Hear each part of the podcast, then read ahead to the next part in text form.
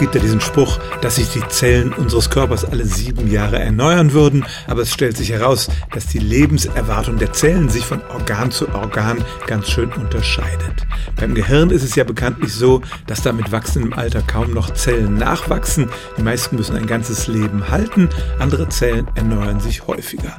Und das gilt besonders für die Leber. Die ist ja eine richtige Chemiefabrik in unserem Körper und insbesondere muss sie sich mit giftigen Substanzen herumschlagen. Ich sage nur Alkohol. Und deshalb ist sie ein Organ, das sich sehr gut selbst erneuern kann. Man kann einen großen Teil der Leber rausschneiden und zumindest bei gesunden Menschen regeneriert sie sich.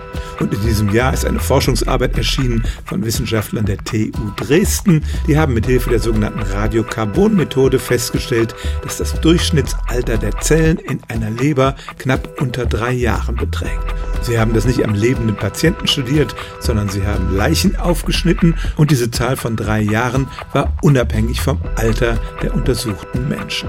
Es gab einzelne Zellen, die bis zu zehn Jahre alt wurden. Da glauben die Forscher, dass die eine ganz besondere Funktion haben, aber die gemeine Leberzelle wird so nach etwa drei Jahren ausrangiert und erneuert und man kann tatsächlich die Leber eines alten Menschen nicht von der eines Jungen unterscheiden.